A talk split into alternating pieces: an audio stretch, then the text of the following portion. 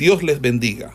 Reciban un cordial saludo por parte del Ministerio El Goel y su centro de formación, quien tiene el gusto de invitarle a una exposición de la palabra de Dios en el marco del programa de formación de biblistas e intérpretes de las Sagradas Escrituras, hoy con la asignatura de... Ok, en el día de hoy vamos a continuar desarrollando los temas que abarca a todo lo que es el proceso de evangelismo dentro de la iglesia. Estamos tocando puntos acerca de lo que es ser un ganador de almas. Y en el día de hoy vamos a trabajar el tema correspondiente a lo que son los requisitos para un ganador de alma o cuáles serían esas herramientas que debería de tener una persona que quiere ser un ganador de almas o trabajar en todo lo que es la parte evangelística, porque todo el mundo no, no es que no sirva, porque todos somos llamados a hacer ese trabajo, a hacer esa labor. Entonces, dicho esto, vamos a comenzar a hablar con respecto a esto. Mire algo, lo que es la tarea de la predicación, de la salvación de las almas, nosotros sabemos que quien convierte, quien redarguye es Dios a través del Espíritu Santo, pero que Él utiliza instrumentos acordes a su propósito para poder llegar a esas almas. Por esa sencilla razón, nosotros nos podemos o nos deberíamos de poner a pensar qué clase de instrumento, qué clase de personas utilizaría Dios para poder llevar a cabo toda esta obra evangelística y todo este proceso que es ganar un alma para el reino de los cielos. O sea, ¿qué clase de persona Dios tomaría para llevar a cabo este proceso tan hermoso que es el de ganar un alma para Él. Son preguntas que a nosotros nos debería de surgir y más porque Dios tiene unos aspectos, unos requisitos, unas características que debe de tener una persona para llevar a cabo este trabajo. Entonces, miren, ¿qué aspectos o qué eh, requisitos nosotros vamos a trabajar en esta mañana? Si usted está tomando nota allí, puede ir anotando los siguientes requisitos que nosotros vamos a ir desarrollando eh, dentro del curso de esta clase. Entonces, miren, el primer requisito debe de ser salvo.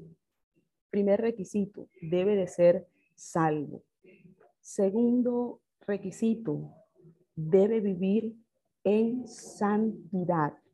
Segundo requisito, debe vivir en santidad.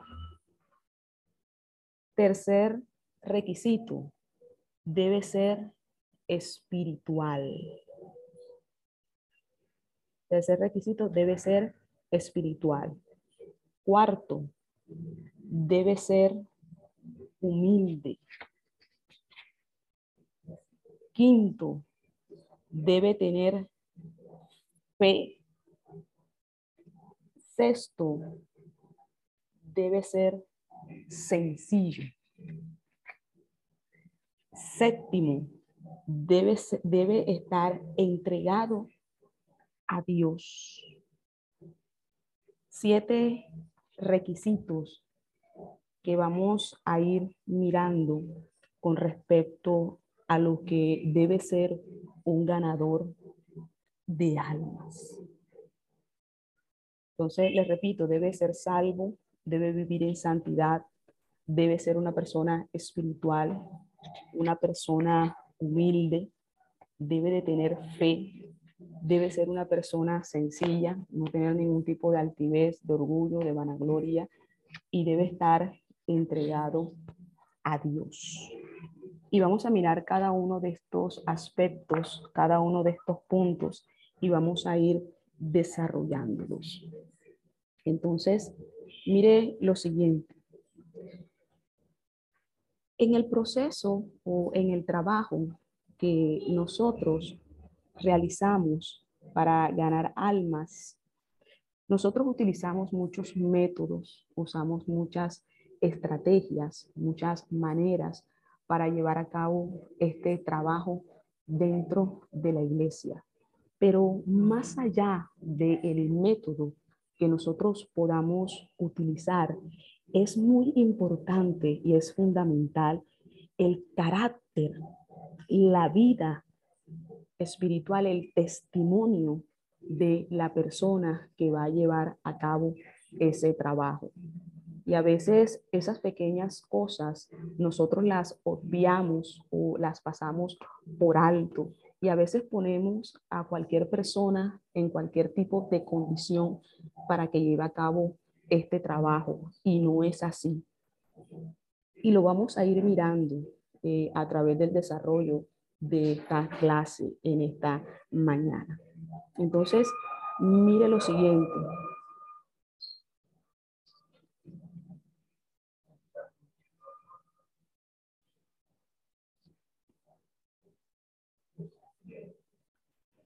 Bueno, continuando eh, con lo que estamos hablando, hoy en día, mis amados hermanos, Dios está buscando personas que sean idóneas para poder llevar a cabo este trabajo.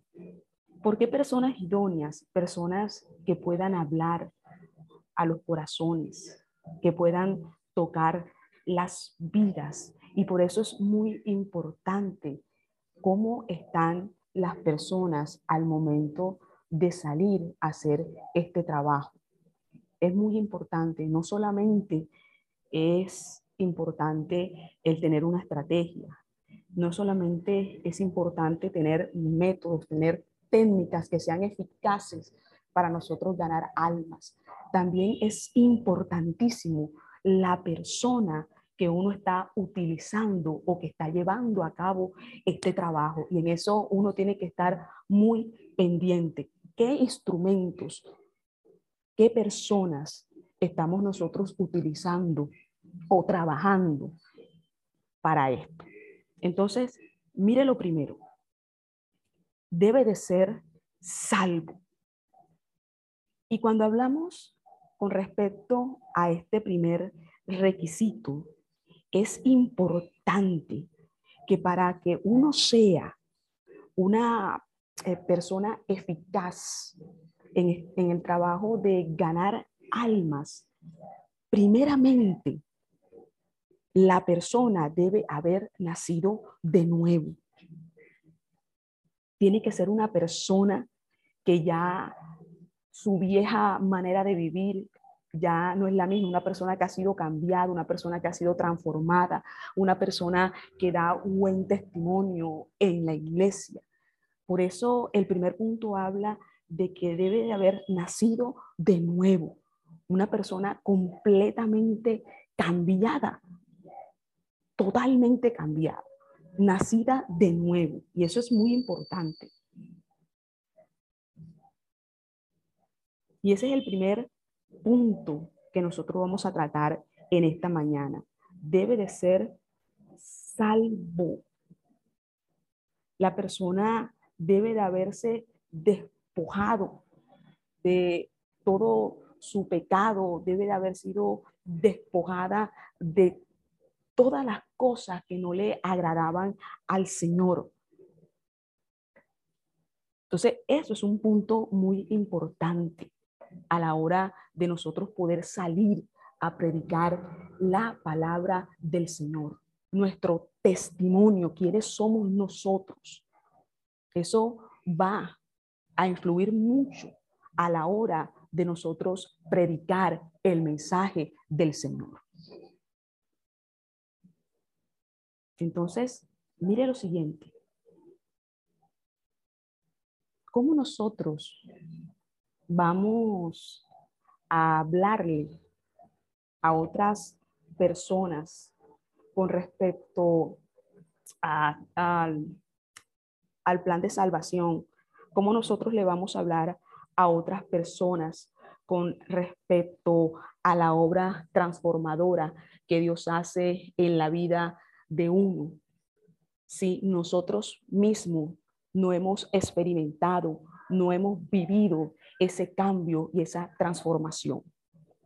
Las palabras serían huecas, serían palabras que retiñesen allí, no surtirían efecto, no cumplirían su propósito en aquel que le está escuchando a usted o que me está escuchando a mí. Por eso es muy importante que la persona que sale a hacer la obra evangelística sea una persona que haya nacido de nuevo.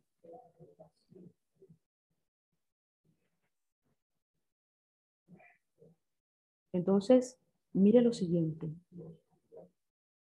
Para nosotros ganar a otras personas para Cristo, no bastan las buenas intenciones.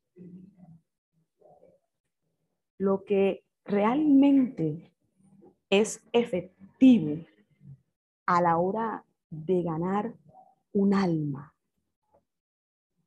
es que cuando Él lo vea a usted pueda ver reflejado en su vida a Cristo. Y eso solamente se logra cuando una persona verdaderamente ha nacido de nuevo. Entonces, esto es un punto fundamental dentro de todo aquel que quiera ser ganador de alma, para todo aquel que quiera trabajar y hacer la obra evangelística. Por eso les hablaba al inicio que es muy importante el carácter, el carácter que tenga el ganador de almas, el carácter porque todos estos aspectos que nosotros vamos a estar tocando en esta mañana hacen parte o deben de hacer parte del carácter del cristiano, del creyente. Entonces, mire lo siguiente.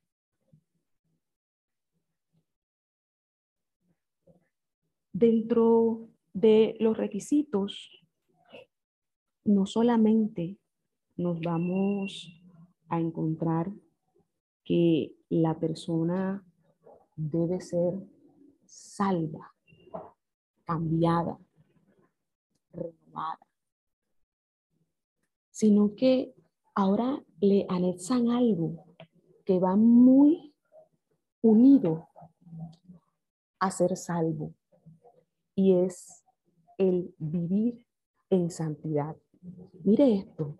Por eso les hablaba con respecto que uno no manda eh, a cualquiera o Dios no utiliza a cualquiera para hacer los trabajos dentro de la iglesia. Ahora no solamente Dios está eh, demandando que sea una persona que haya nacido de nuevo, ahora le está anexando a esto que tiene que ser alguien que viva en santidad. Que viva en santidad. ¿Por qué? Porque el ganador de almas debe ser alguien que posea un carácter santo. Y ese carácter santo solo se adquiere cuando uno se guarda para Dios, cuando uno se aleja de todo aquello que quiera contaminar, dañar la vida espiritual. Entonces, el vivir en santidad hace que nosotros tengamos un carácter santo.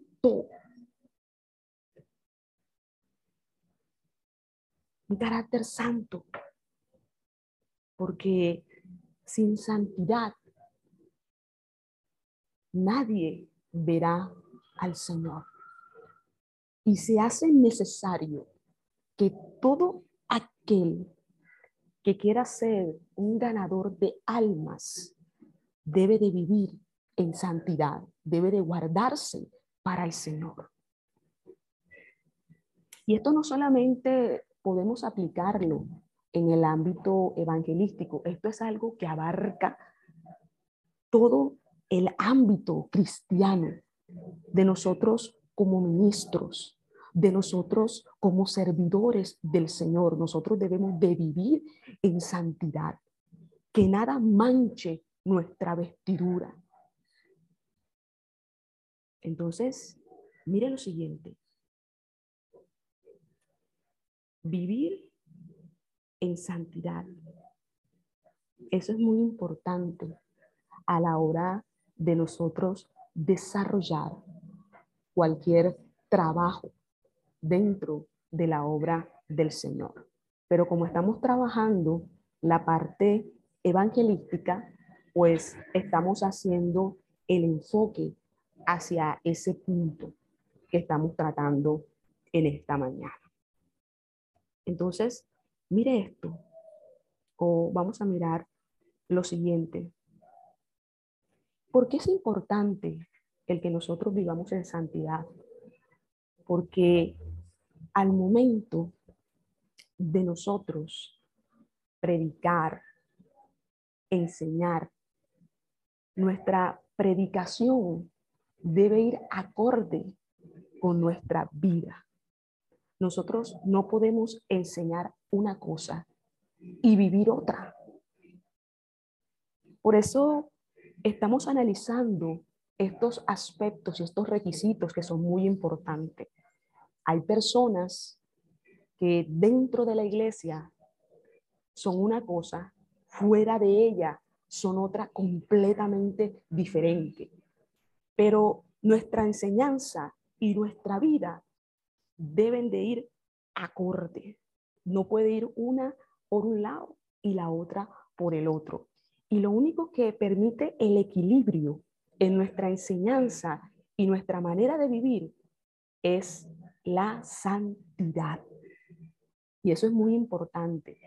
Y más hoy, en estos tiempos, que nosotros vemos personas enseñando con una homilética, con una hermenéutica, con una soltura de palabra que muchas personas quedan encandiladas ante el mensaje, ante la exposición que hacen de la palabra, pero usted se da cuenta que su testimonio, que su manera de vivir no va acorde con lo que ellos enseñan, con lo que ellos predican.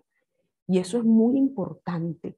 Cuando nosotros queremos salir a ganar almas, nuestra predicación debe ir acorde con nuestra vida. Y en eso nosotros tenemos que estar muy atentos, tenemos que estar muy pendientes. Por eso le digo, Dios no usa cualquier instrumento. Dios mira muchos aspectos, muchas cosas en nuestra vida. Entonces, mire, hablamos que lo primero o, el primer requisito es debe ser salvo, ¿verdad? Haber nacido de nuevo. Ahora mire lo segundo que se enlaza que debe vivir en santidad.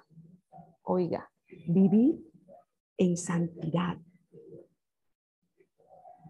Porque nosotros no podemos, y discúlpese tan reiterativa con esto, enseñar una cosa y con nuestras vidas algo distinto.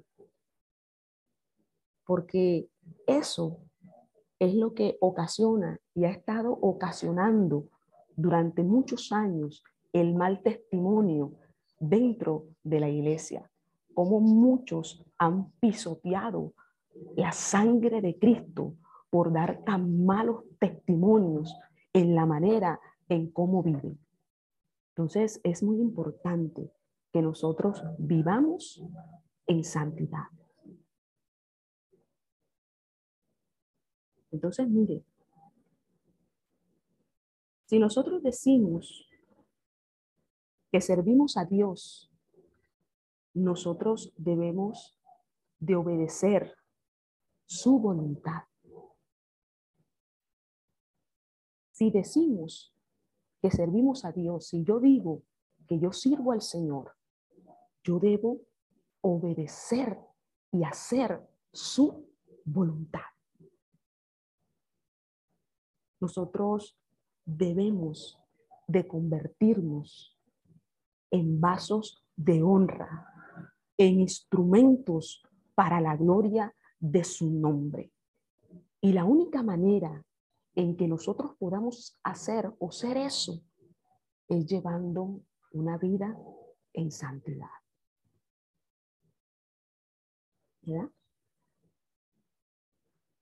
Porque si nosotros no hacemos eso, nos vamos a convertir en la burla de las personas. Porque, ¿qué van a decir? Ah, pero mira, él predica, él enseña, lo vieras en la iglesia, lo vieras en las calles cuando está predicando, pero si tú fueras a su casa si tú fueras a la escuela, si tú fueras a la universidad, tú vieras quién es realmente. Y eso es lamentable que las personas lo digan. O sea, nosotros nos convertimos en la burla, en el hazme reír de las personas, porque nuestra predicación no va acorde con nuestra vida. ¿Y sabe cuándo sucede eso? Cuando nosotros no hemos nacido de nuevo porque todo aquel que nace de nuevo es cambiado de tal manera que no vuelve a ser el mismo, no vuelve a practicar lo mismo. Hay un cambio por completo en su vida y por eso es alguien que puede vivir en santidad para el Señor. Por eso usted se da cuenta que estos dos puntos y que esos dos aspectos van encadenados, amarrados, porque uno le da el desarrollo al otro. Y así vamos a ir viendo cómo cada punto y cada aspecto se va a ir uniendo, va a ir sumando y nos va a dar una muestra de cuál debe de ser el carácter que debe de tener todo aquel que quiere ser un ganador de almas o de todo aquel que quiere ser un servidor de Cristo. Entonces, mire lo siguiente. Una persona realmente santa en su carácter será un instrumento más poderoso para los propósitos divinos del Señor. Un instrumento poderoso en las manos del Señor. Entonces, vivir en santidad, vivir en santidad. Entonces, Mire lo siguiente, una persona que ande fría, una persona que ande desanimada, una persona que use un lenguaje soez, un lenguaje no santo, una persona que sea negligente a la hora de hacer eh, las cosas en el Señor, ¿Usted cree que puede ser un instrumento que Dios pueda utilizar, que Dios pueda tomar para hacer su obra? Esa sería una pregunta para que usted analice en esta mañana. ¿Usted cree que una persona que se maneje de esta forma una persona que tenga estas aptitudes puede ser un instrumento que Dios pueda utilizar para llevar a cabo sus propósitos. Hay muchas personas que tienen el reconocimiento de la gente, pero no tienen la aprobación de Dios. Muchos le pueden aplaudir, pero Dios no lo ve con agrado. Entonces, es muy importante esta parte, muy importante, y que nosotros debemos de procurar día a día ir santificándonos para Dios. Sabemos que no somos perfectos, que cometemos errores, que cometemos equivocaciones. Pero en medio de todo ese proceso, cuando nosotros buscamos a Dios, nos acercamos a Él, le colocamos a Él las cosas, Dios va trabajando en nuestro carácter.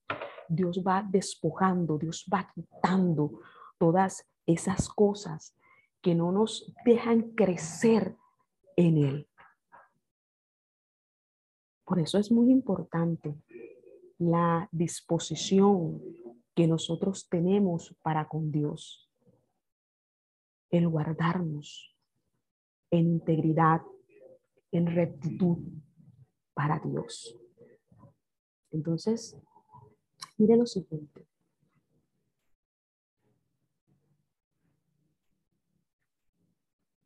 Con respecto eh, a estos dos puntos que nosotros hemos tratado,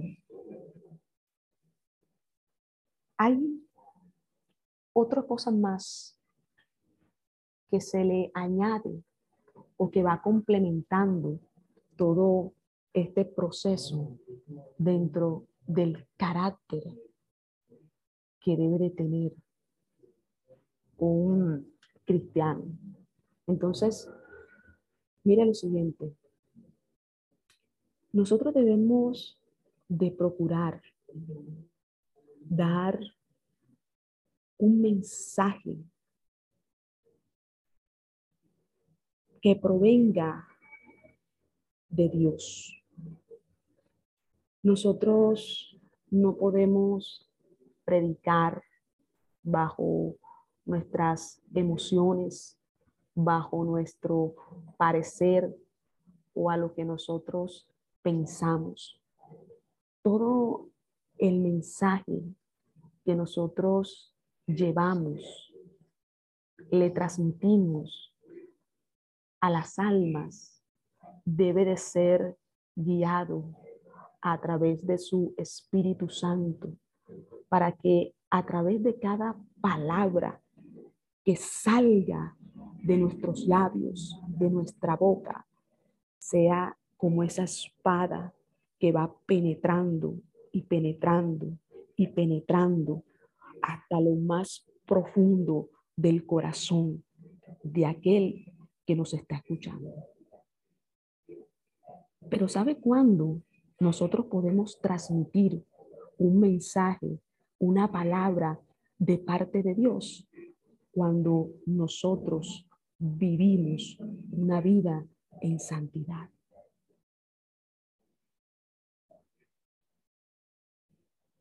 Es muy importante.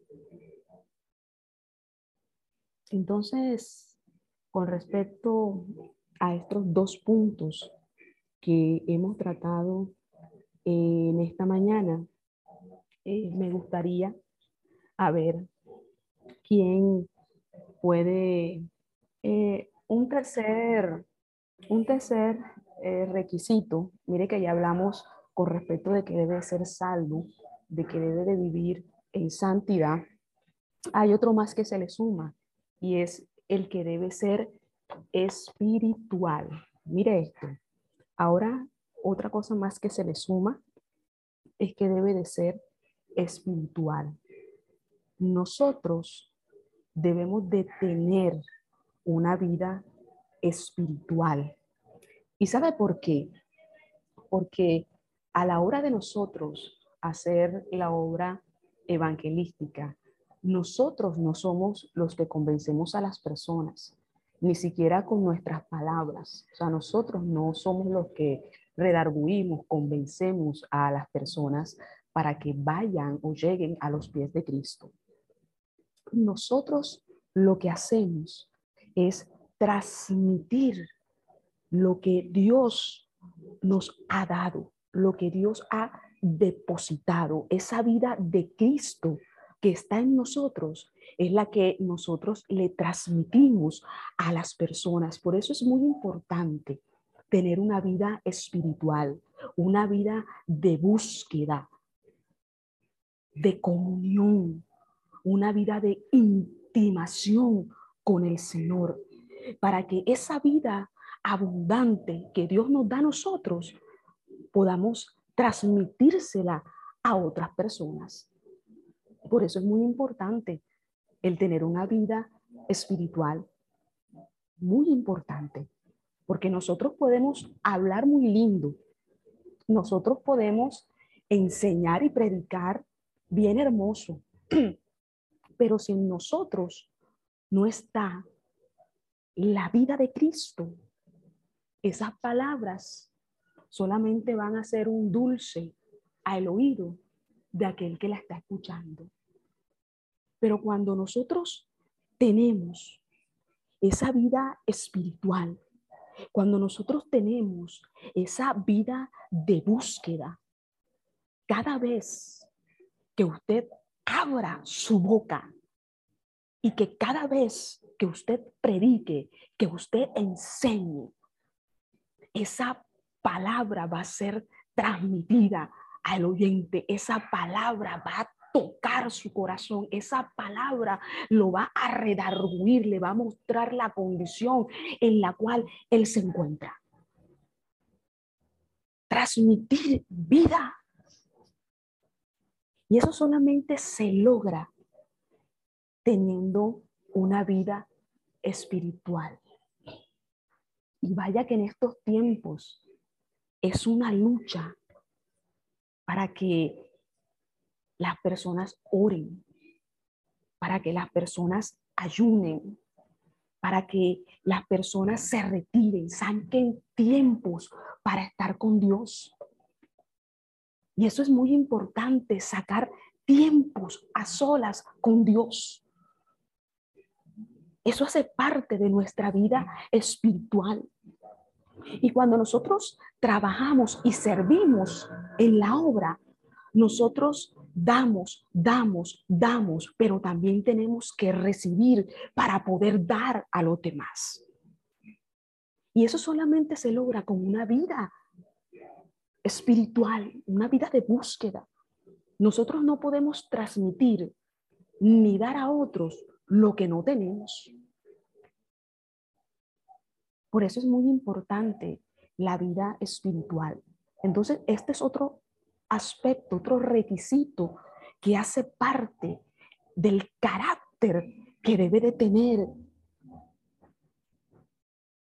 el ganador de almas y que debe de tener todos, todos nosotros como ministros, como servidores en la obra, de tener una vida espiritual. Nosotros tenemos una responsabilidad no es cualquier cosa lo que Dios nos ha dado, la tarea que Dios nos ha encomendado en esta tierra.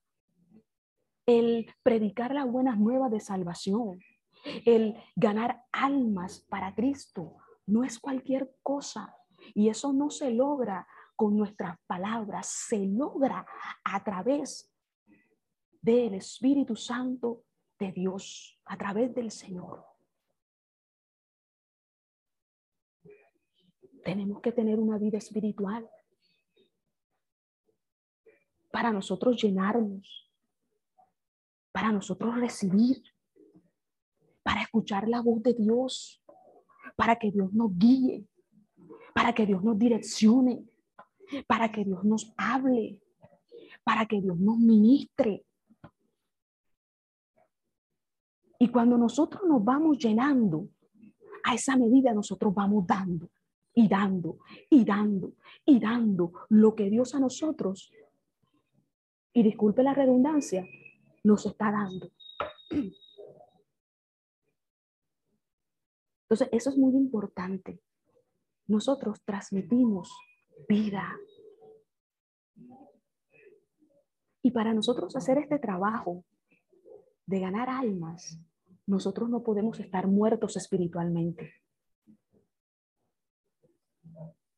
No podemos estar muertos espiritualmente.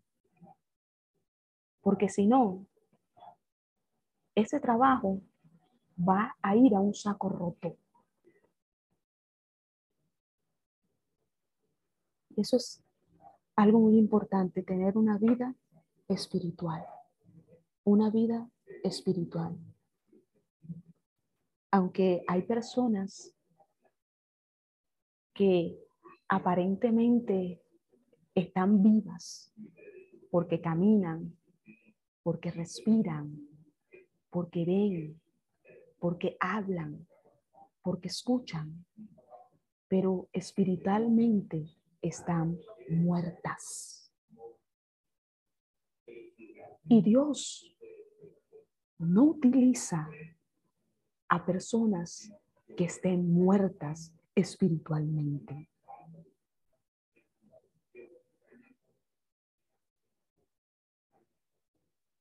Entonces, es muy importante que nosotros tengamos una vida espiritual. Una vida espiritual. Porque esos son los instrumentos que Dios utiliza. Dios quiere disponer de personas que estén vivas. Y yo les estoy hablando en esta mañana en un sentido espiritual. Dios utiliza, necesita para trabajar personas que estén vivas, que no estén muertas. Vivas. Porque Nadie que esté muerto espiritualmente puede ser un ganador de almas. Porque ¿qué le va a impartir a esa persona? ¿Qué le va a transmitir a esa persona? ¿Qué? ¿Qué le va a dar? Si no tiene nada, si está seco, seco. ¿Qué le va a dar? Por eso es muy importante la vida espiritual. La vida espiritual. Entonces, este es otro requisito, este es otro punto que hace parte o que debe de tener un ganador de almas. Y en esta mañana usted puede aplicarlo en todos los campos, en todos los aspectos dentro de la obra del Señor. Porque esto debe de ser parte de la vida de un creyente de un cristiano, de un ministro, de un servidor. Y estas son cosas que nosotros debemos de estar pendientes y de analizar. Nosotros no podemos tener a alguien que no tiene búsqueda, que no tiene comunión con Dios hacer trabajo dentro de la obra y menos que salga a hacer la obra evangelística. Y en eso tenemos que tener mucho cuidado. No, porque es que él habla muy bonito, porque él hace esto, él hace lo otro, pero ¿dónde está su vida espiritual? Eso hay que mirarlo, eso hay que observarlo. De eso nosotros tenemos que darnos cuenta a la hora de designar a las personas para hacer algo. su vida espiritual. Entonces, estas cosas no se pueden pasar por alto. No se pueden pasar por alto. Entonces, mire eh, este punto que se suma. Debe de ser espiritual. Debe tener una vida espiritual. Ahora se suma a este otro más. Y es que debe de ser humilde. Mire esto. Debe de ser salvo. Debe de vivir una vida en santidad. Debe de ser espiritual. Pero mira, ahora se le suma. Debe de ser humilde. Humilde. Cuán importante es esta parte dentro de nosotros, humildad. ¿Y para qué nos sirve a nosotros la humildad? Para reconocer que todas las cosas que nosotros tenemos, que hemos alcanzado, ha sido por la misericordia de Dios en nuestra vida. Que si hay un alma que se convierte, que si hay personas que se convierten, no ha sido por nosotros, ha sido por lo que Dios ha hecho a través de nosotros. ¿Y sabe cuándo nosotros podemos reconocer eso? Cuando hay humildad en nuestra vida. Por eso nosotros no podemos darle cabida al orgullo. No podemos darle cabida a la vanagloria. No podemos darle cabida al ego, al creer que todas las cosas están funcionando, se están llevando a cabo, se están convirtiendo por mí. Hay que tener mucho cuidado con eso, con la altivez de espíritu. Usted y yo solamente somos un instrumento que Dios utiliza para que esta humanidad vea y reconozca que hay un Dios creador de los cielos y de la tierra, para que esta tierra y esta humanidad reconozca que hay un Cristo que pagó un precio y un precio de sangre por ellos. Pero no somos nosotros. Es Dios a través de nosotros. Por eso es muy importante la humildad. Y por eso nosotros debemos de ser muy aterrizados y tener los pies bien puestos sobre la tierra, bien, fue, bien puesto, para que no llegue a nosotros estas cosas y no se guarden en nuestro corazón. Humildad. Humildad. Eso es muy importante. Usted sabe que Dios se agrada cuando Él ve un corazón humilde. Dios se goza, Dios se alegra, Dios se regocija cuando hay un corazón contrito y humillado para Él. Alguien que le da la gloria al Señor, que le da el reconocimiento a Dios porque algo que Dios no comparte es su gloria.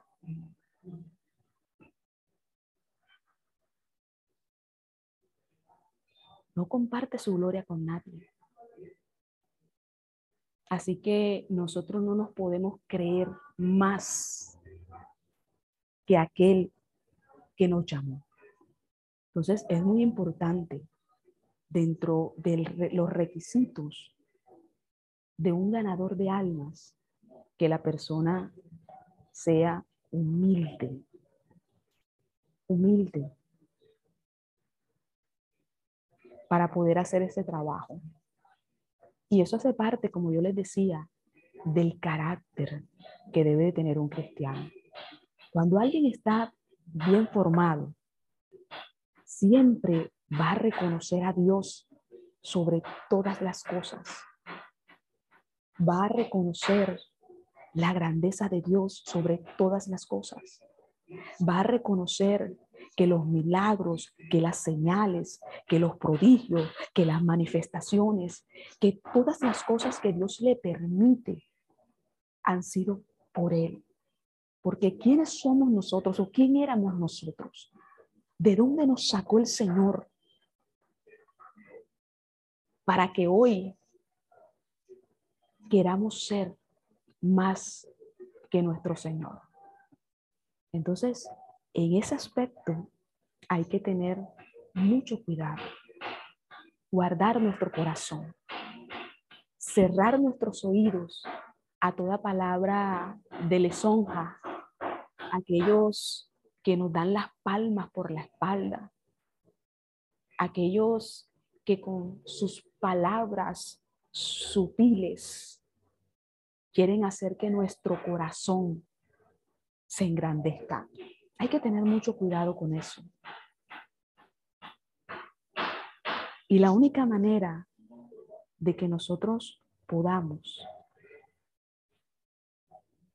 permanecer en esa humildad y en ese reconocimiento para Dios es que nosotros cada día menguemos y que sea Dios el que crezca en nosotros y que nosotros menguemos. Cada vez que nosotros vamos menguando, menguando, menguando, Dios es el que va creciendo en nosotros y es el que va tomando control de toda esa vieja naturaleza.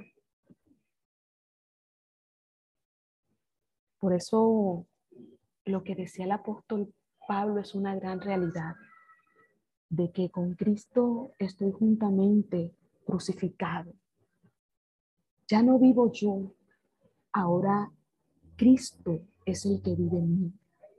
Y cuando nosotros tenemos ese reconocimiento, sabemos quiénes somos, qué hacemos y para qué nos ha llamado el Señor.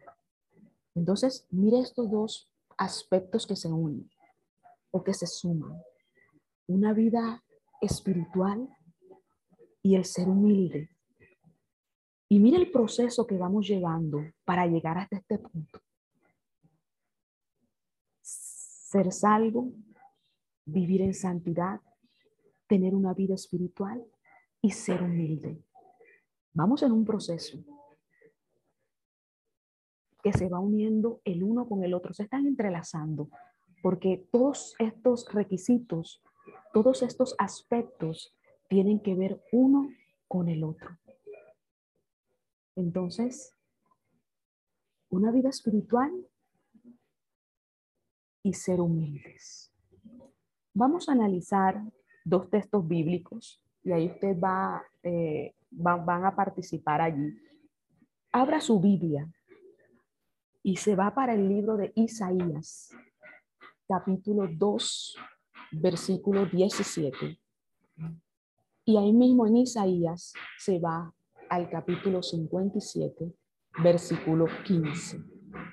Isaías capítulo 2, versículo 17 y Isaías capítulo 57, versículo 15. Vamos a leer estos dos versículos bíblicos y vamos a analizar eh, eh, dos aspectos también que vamos a encontrar dentro de lo que debe de ser humilde. Isaías 2.17, Isaías 57.15. Vamos a hacer un análisis en estos dos textos, con estos dos versículos, con respecto a qué debe ser humilde. ¿Me pueden levantar la mano? ¿Quién tiene Isaías 2.17?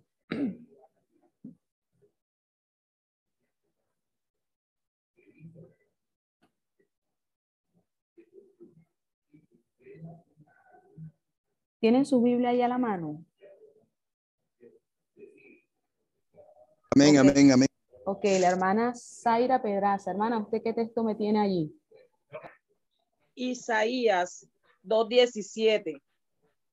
Ajá. Dígame qué dice Isaías 2.17. Dice la palabra de Dios. La altivez del hombre será abatida y la soberbia de los hombres será humillada, y solo Jehová será exaltado en aquel día. Ok. Pregunta, y la vamos a abrir en base a este versículo que leímos en Isaías. ¿Qué cosa será abatida y humillada en base a lo que dice Isaías 2, 17? A ver, ¿quién la me altivez, participa? hermana. Ajá, La altivez, ajá, la altivez del hombre ajá, y la soberbia del hombre también, también va a ser humillada, porque solo Dios es el que va a ser exaltado. Exactamente. Dios es el que va a ser exaltado. Ok, así es. ¿Quién tiene Isaías 57:15? 57.15 Isaías dice así, Dígame, Pastor Daniel. porque así dijo el alto y sublime, el que habita la eternidad y cuyo nombre es el santo. Yo habito en las alturas y la santidad y con el quebrantado y humilde de espíritu, para hacer vivir el espíritu de los humildes y para vivificar el corazón de los quebrantados. Ok. Pregunta. ¿Qué hace Dios con el espíritu de los humildes y el corazón de los quebrantados? Basado en Isaías 57:15. El que quiera responder, abre su micrófono. ¿Qué hace Ahí Dios con el espíritu? Dígame. Vi- ahí dice, vivifica, Ajá, vivifica, trae, ajá, trae alivio, trae, dice el espíritu de los humildes para vivificar el corazón de los quebrantados. O sea, está hablando ahí de una restauración, de un gozo. Ok. ¿Alguien más quiere compartir en base a esos dos textos bíblicos que estamos analizando? Isaías 2.17, Isaías 57.15. Pastora María, que usted abrió el micrófono. Ajá, sí, pastora. Dígame. Lo que pasa, eh, lo que sucede es que cuando Dios comienza a usar una persona y cuando lo halagan también y él ve que lo está usando, entonces muchas veces ese espíritu de altivez eh, se levanta, se levanta y entonces eh, a Dios no le agrada porque es que Dios es el dueño de la obra, Dios es el que hace la obra en, en nosotros y en las almas y entonces a Dios no le agrada, entonces ese espíritu de altivez y de soberbia de los hombres será humillada, porque Dios exaltará ese al humilde, Dios dará vida y vivificará el corazón de los humildes, de los quebrantados de corazón, de los que se humillan ahí, le dice Dios, toda la gloria es tuya. Papá, todo esto es para ti. Tú eres quien lo ha hecho, Señor, no soy nada, solo un instrumento tuyo en tus manos. Tú eres el dueño de la obra, te pertenece la gloria, la honra y el poder en el nombre de Jesús. Entonces Dios se agrada de ese que está humillado ahí y al altivo mira de lejos. Ok. Amén. Amén. Eh, van a analizar eh, los dos siguientes textos bíblicos y son Mateo capítulo 13, versículo 58. Y usted va a analizarlo bajo la siguiente pregunta. ¿Por qué se vio impedida la labor del Señor en ese lugar? Mateo 13, 58. ¿Por qué se vio impedida la labor del Señor en ese lugar? Y la otra cita bíblica que usted va a analizar es Filipenses capítulo 2, versículo 15, bajo la siguiente pregunta. ¿Qué dos requisitos son necesarios para resplandecer en este mundo? Filipenses 2.15. ¿Qué dos requisitos son necesarios para resplandecer en este mundo? Entonces, esas dos preguntas usted las va a analizar y la próxima clase eh, van a participar en base a ellas porque están muy relacionadas con los tres requisitos que nos hacen falta para completar esa parte. Entonces, ahí les voy a dejar ahí otra tarea. Esa no me la van a enviar, esa usted la va a tener en su cuaderno y el próximo miércoles vamos a compartir en base a el análisis que usted haga de estos dos textos bíblicos, Mateo y Filipenses. Esperamos que este estudio haya sido de bendición para su vida y ministerio. A Dios sea la gloria. Este es el Ministerio El Goel, vidas transformadas para cumplir el propósito de Dios.